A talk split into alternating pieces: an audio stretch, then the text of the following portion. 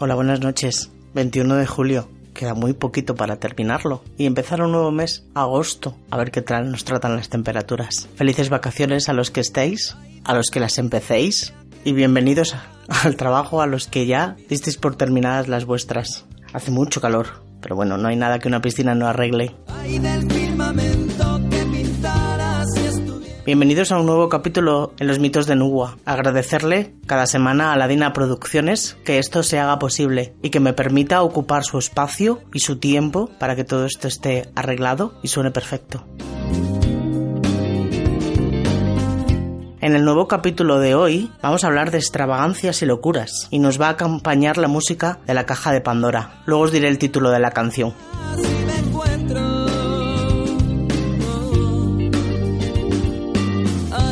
El orador, médico y poeta del siglo XVII, Gaspar Balaus, se creyó hecho de mantequilla, por lo que eludía cualquier fuego o fuente de calor por miedo a derretirse. Un día muy caluroso, temiendo fundirse, se arrojó de cabeza a un pozo y murió ahogado. La reina Cristina de Suecia, que nació en 1626 y murió en 1689, odiaba tanto a las pulgas que mandó construir un cañón en miniatura de menos de 15 centímetros de longitud, armándolo con diminutas balas. Con él disparaba in misericorde a cuantas pulgas viese allá donde estuviera. En la actualidad este cañón enano se guarda en el arsenal de Estocolmo. El físico químico inglés Henry Cavendish, que nació en 1731 y murió en 1810, a falta de otros instrumentos, medía la potencia de las corrientes eléctricas de forma directa, calculando por el dolor que le producían. No obstante, vivió hasta los 80 años.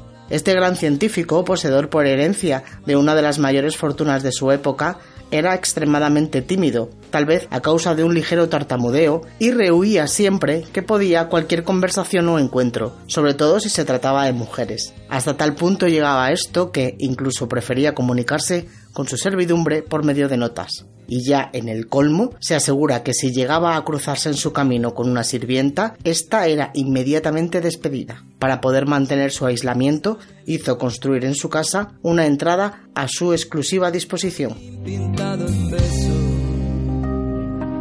El rey Felipe V, de 1683 a 1746, fue progresivamente vencido por la melancolía, la hipocondria y la más profunda locura. Se creyó atacado por el sol cuando cabalgaba la mañana del 4 de octubre de 1717 y desde entonces se sintió al borde de la muerte. No se dejaba cortar el cabello ni las uñas ante el temor de que aumentasen sus males, por lo que las uñas de los pies le crecieron tanto que no podía casi ni caminar. Se mordía continuamente los brazos de ansiedad e incluso se creía muerto, preguntando por qué no había sido enterrado. En otras ocasiones afirmaba que carecía de brazos y piernas. Su comportamiento fue cada vez más y más extravagante. Ordenaba abrir las ventanas en pleno invierno, se envolvía en mantas en verano y algunas noches se creía convertido en rana. Su locura le llevó a temer ser envenenado con una camisa y desde entonces pasó un año entero sin mudarse. Después optó por razones de seguridad por vestir únicamente camisas usadas de su esposa, Isabel de Farnesio. Nueve miembros de un club de alpinismo australiano coronaron la cima del monte Huascarán 6.768 metros en Perú, con una mesa, sillas, comida de tres platos y vino, y celebraron en la cumbre la que sin duda es la comida formal celebrada a mayor altura de la historia. El rey Eduardo VII de Inglaterra, de 1841 a 1910, se ponía nervioso con el tintineo de las monedas y prohibió que nadie compareciera ante él con calderilla en los bolsillos. El pintor holandés Vincent van Gogh, de 1853 a 1890, en las fases agudas de su locura, solo podía conciliar el sueño si rociaba el colchón y la almohada con alcanfor. Más y mejor conocido es que Van Gogh intentó matar, en su exceso de locura, a su amigo y colega Paul Gauguin. Arrepentido de su acción, se autolesionó cortándose parcialmente una oreja, aunque su crisis de demencia se debieron al parecer a un problema de tipo genético. También contribuyó a ellas su escaso éxito artístico. Según todas las pruebas aportadas por sus biógrafos, de los 879 cuadros que se ha calculado que pintó en total, Van Gogh solo vendió un cuadro en su vida, el titulado La Viña Roja. El emperador romano de procedencia siria, Vario Abito Basiano, del año 205 al año 222, coronado a los 14 años con el nombre de Marco Aurelio Antonino, aunque más conocido por el sobrenombre de Heliogábalo, tuvo una vida ciertamente extravagante. Desde su primer día en Roma no dejó de asombrar a sus súbditos. Entró en la metrópoli subido a un lujoso carro tirado por mujeres desnudas. Era tan afeminado que se vestía frecuentemente con ropas femeninas y simulaba que se casaba con gladiadores. Según los relatos, sus banquetes no solo eran partagruélicos, sino a cada uno más extravagante. A uno de ellos, por ejemplo, invitó a ocho jorobados, ocho cojos, ocho sordos, ocho esqueléticos, ocho enfermos de gota, ocho sordos, ocho negros y ocho albinos. Durante los banquetes se complacía en gastar continuas bromas a los invitados. Por ejemplo, a la hora de los postres, cuando ya todo el mundo se hallaba bastante afectado por la bebida, el emperador mandaba cerrar las salidas del comedor y hacía soltar una manada de fieras salvajes a las que previamente había hecho arrancar los dientes y las garras. Claro, que tal extremo lo desconocían los aterrados comensales. En cuanto al lujo y al derroche de su vida, quepa decir que se jactaba de no haber bebido nunca dos veces en el mismo vaso. Se entiende que todos ellos eran de oro y plata. La muerte de la zarina rusa Isabel I Petrovna, se comprobó que su guardarropa contenía la nada despreciable cifra de unos 15.000 vestidos. Se cuenta que solía cambiarse hasta tres veces en una misma noche. Guglielmo Marconi, de 1877 a 1937, inventor del telégrafo, trabajó durante bastante tiempo en un aparato que según él le permitiría recibir y grabar voces del pasado. Su máxima ilusión era grabar las últimas palabras de Cristo en la cruz. La vida de la emperatriz francesa y esposa de Napoleón Bonaparte, Josefina, nació en el año 1763 y falleció en 1814, nacida en la isla de la Martinica como Giuseppe Tascher de la Paguerie y posteriormente Josephine Bourgognais, tras su primer matrimonio que quedó al morir su marido bajo la guillotina revolucionaria. Fue famosa por los gastos suntuarios con que se regalaba. Una de sus aficiones preferidas eran los animales. A poco de que su marido se instalase en el trono imperial, Josefina comenzó a introducir en palacio una colección de perros y pájaros exóticos. Por ejemplo, a un solo pajarero, Renault, le compró en 1807 una partida de pájaros valorada en 7.312 francos de la época, gastando una cifra superior a los 30.000 en los tres años siguientes. También era aficionada a las plantas raras, por lo que de todo el mundo comenzaron a llegar a palacio toda clase de plantas y árboles exóticos. Se dice que por su iniciativa se plantaron en Francia por primera vez eucaliptos, catalpas, camelias, dalias, mirtos, geranios, mimosas, cactus y unas 150 variedades nuevas de rosales. Pero su gran placer y su mayor gasto eran los vestidos. Por ejemplo, en un solo año compró 20 chales de cachemira, 73 corsés, 70 pares de medias de seda, 780 guantes, 520 zapatos y en 1809 tenía en su guardarropa 676 vestidos nuevos, 252 sombreros y multitud de cintas, flores de tela, plumas, tules y otros adornos y complementos.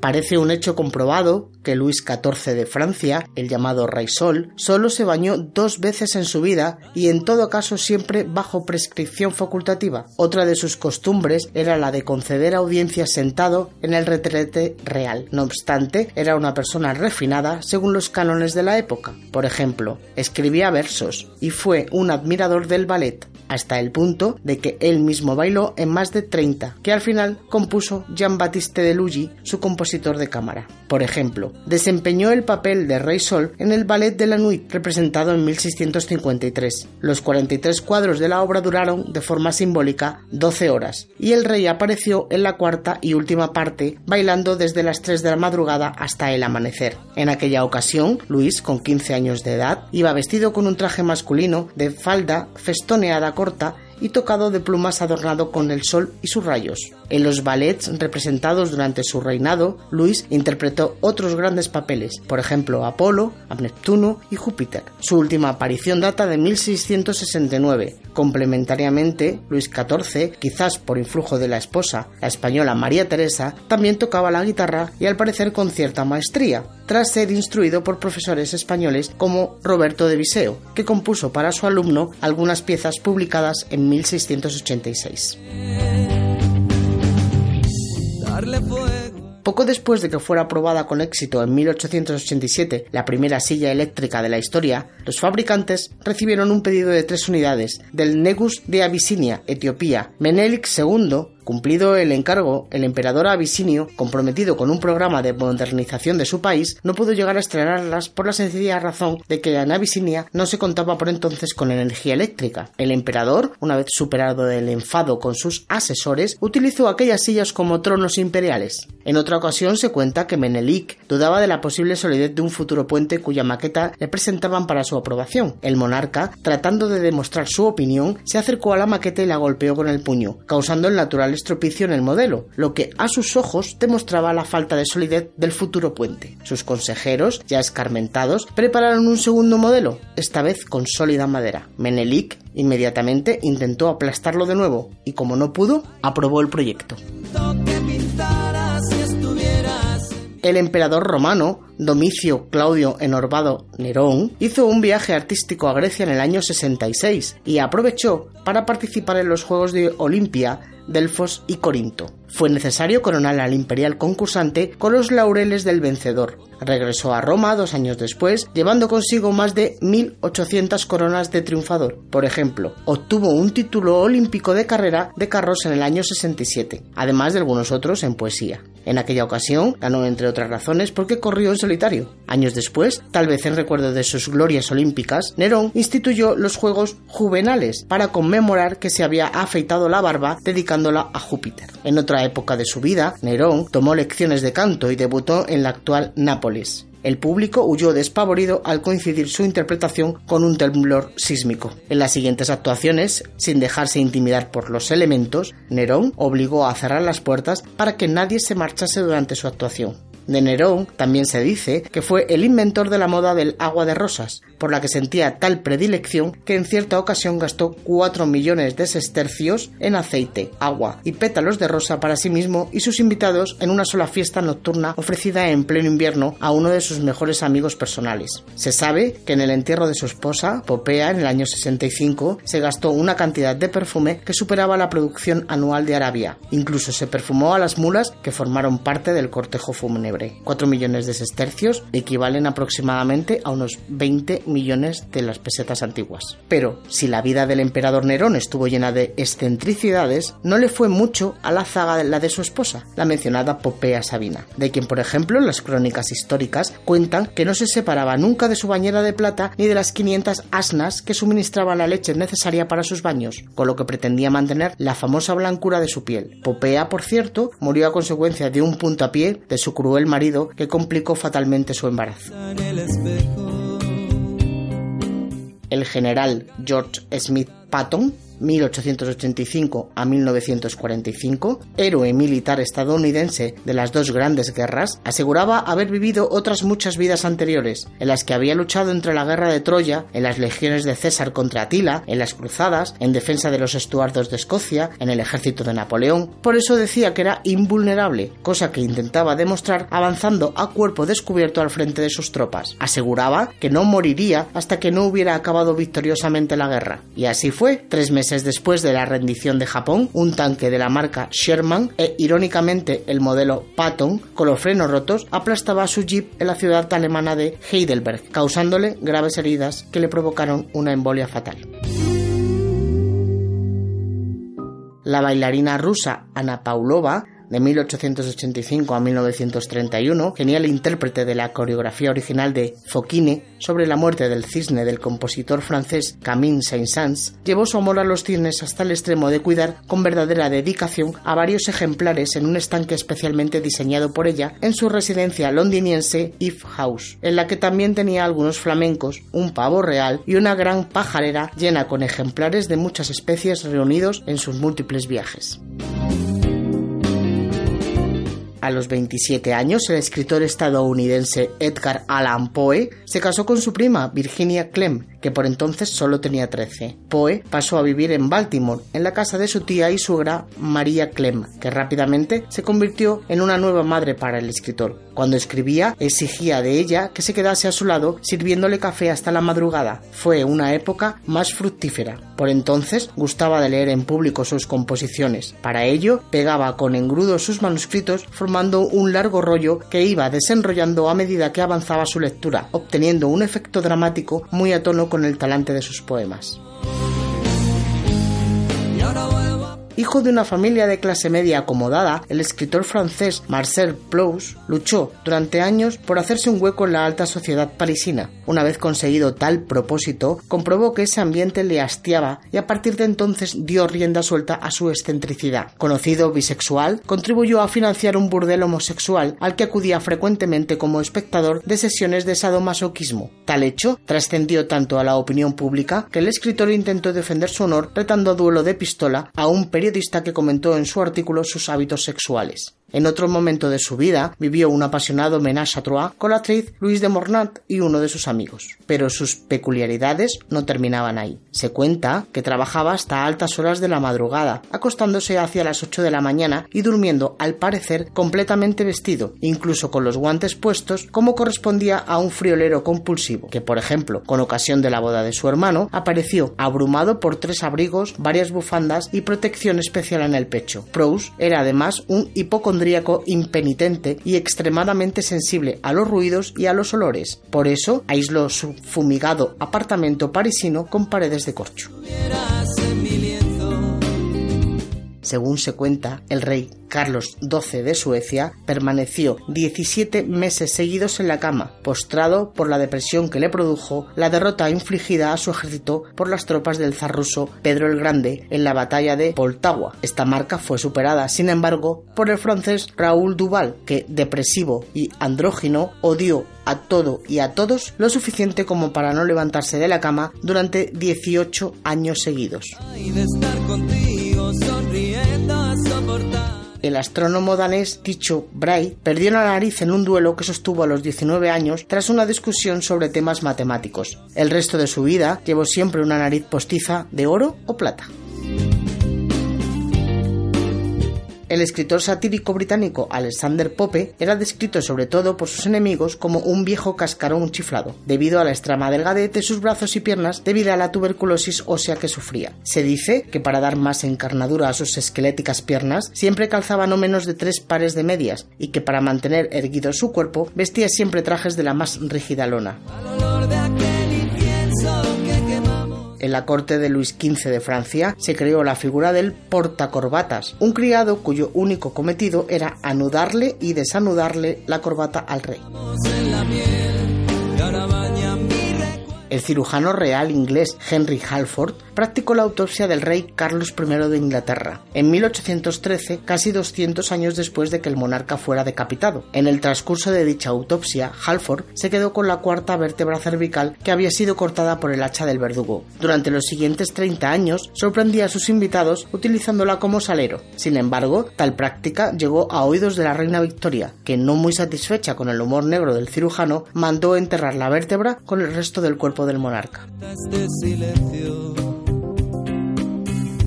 verte cuando el rey Pedro I de Castilla aún era príncipe, se enamoró de Inés de Castro, con la que se casó secretamente. Su padre, Alfonso XI, temiendo posibles complicaciones políticas, inventó cargos contra la joven, que fue juzgada, hallada culpable y decapitada, lo que provocó la insurrección de su hijo y una guerra civil que solo acabaría con la muerte del rey en 1357. Al llegar al trono, Pedro mandó exhumar el cadáver de su amada y arrancar el corazón de sus verdugos. El cuerpo de Inés de Castro, vestido y engalanado para la ocasión, fue sentado en un trono y coronado como reina consorte. Todos los altos dignatarios de la corte hubieron de rendirle pleitesía, besándole la mano y tratándola como si estuviera viva. La desventurada vida de Inés de Castro sirvió de tema al escritor Luis Vélez de Guevara para escribir su drama Reinar después de morir en 1652.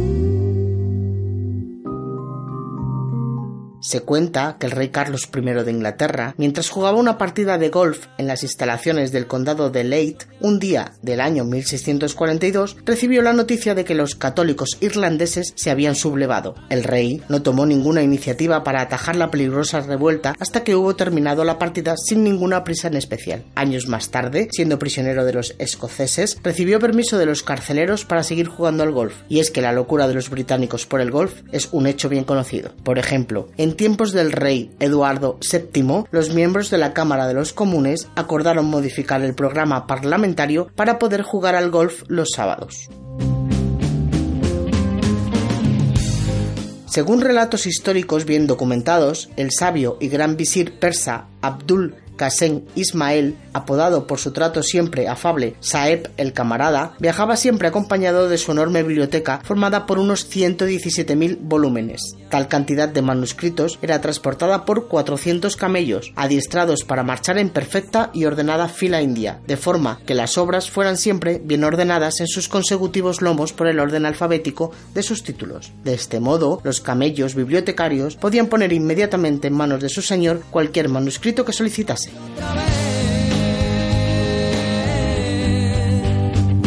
El célebre cuadro de La Gioconda fue adquirido en 1517 por el rey Francisco I de Francia, en cuya corte pasó Leonardo da Vinci los tres últimos años de su vida. El monarca francés, que pagó la por entonces respetable cifra de 492 onzas de oro, lo utilizó para decorar su cuarto de baño. Según cuentan sus biógrafos, Armand Jean Dupleix, más conocido como el cardenal Richelieu, tuvo muchas y diversas excentricidades. Una de las principales fue su gran afición a los gatos. Dispuso en su palacio una estancia especialmente acondicionada para su crianza y cuidado. En ella, los cuidadores los alimentaban con pate de pollo dos veces al día. Al morir, legó una pensión para el sostenimiento de los gatos y de sus cuidadores. En una determinada época de su vida, según cuenta la tradición, el cardenal Richelieu pasaba casi todo el día tumbado en la cama, bien defendido por un buen número de almohadones de seda. Tanto es así que al parecer en jornadas sin actos sociales solo abandonaba su lecho lo justo para despachar con el rey los asuntos diarios. Para mantener mínimamente su forma física, una vez al día se levantaba de la cama y solía hacer ejercicios gimnásticos en su propio palacio, corriendo por los pasillos y saltando por encima de los muebles. Un gran bebedor de café fue el rey Federico II, el Grande de Prusia, que solía tomar grandes dosis de café preparado con champán en vez de con agua. Menos sofisticados eran sus gustos, pero también mucho más constantes y enardecido fue el sabio francés François Arouat Voltaire, del que se dice que era tan aficionado al café que bebió unas 50 tazas al día durante toda su vida de adulto, que por cierto duró hasta los 85 años de edad. No sería raro pensar que si alguien le hubiera prohibido tomarlo, hubiese reaccionado como el sultán otomano I, del que se cuenta que hizo colgar a dos médicos por aconsejarle que dejara de tomar café.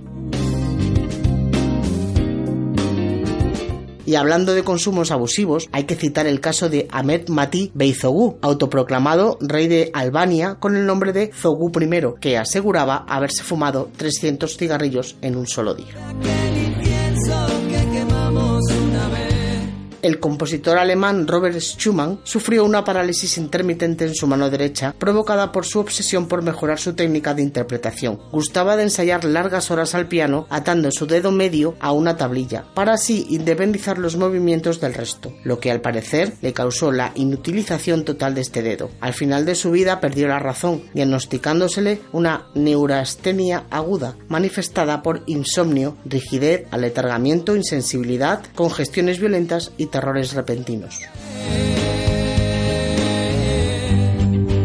El escritor sueco August Strindberg, gran aficionado al esoterismo, el ocultismo y la alquimia, se creía poseído de una sobrenatural capacidad para influir psíquicamente en la mente de los demás. Aseguraba, por ejemplo, haber hecho que sus hijas enfermasen levemente para así poder visitar a su tercera esposa, de la que acababa de separarse.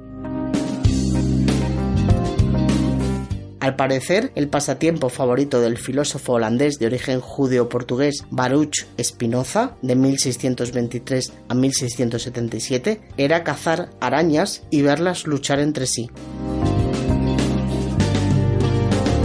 El escritor irlandés Jonathan Swift, famoso autor de los viajes de Gulliver, solterón, amargado y misántropo, vestía de negro en el día de su cumpleaños y rechazaba cualquier alimento. Murió enloquecido a los 78 años de edad.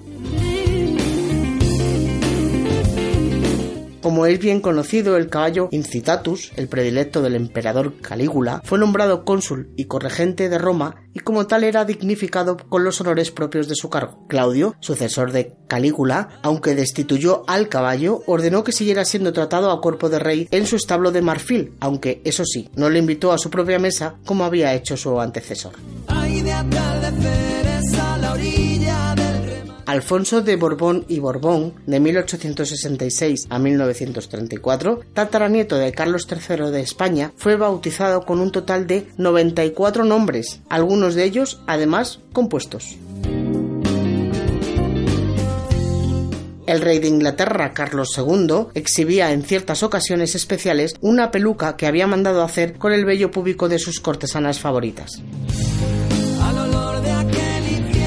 En 1969, el escritor Norman Mailer intentó ser nominado como candidato demócrata a la alcaldía de Nueva York con una campaña basada en el eslogan Basta de mierda. Pese a encender una viva polémica, no resultó sin embargo elegido.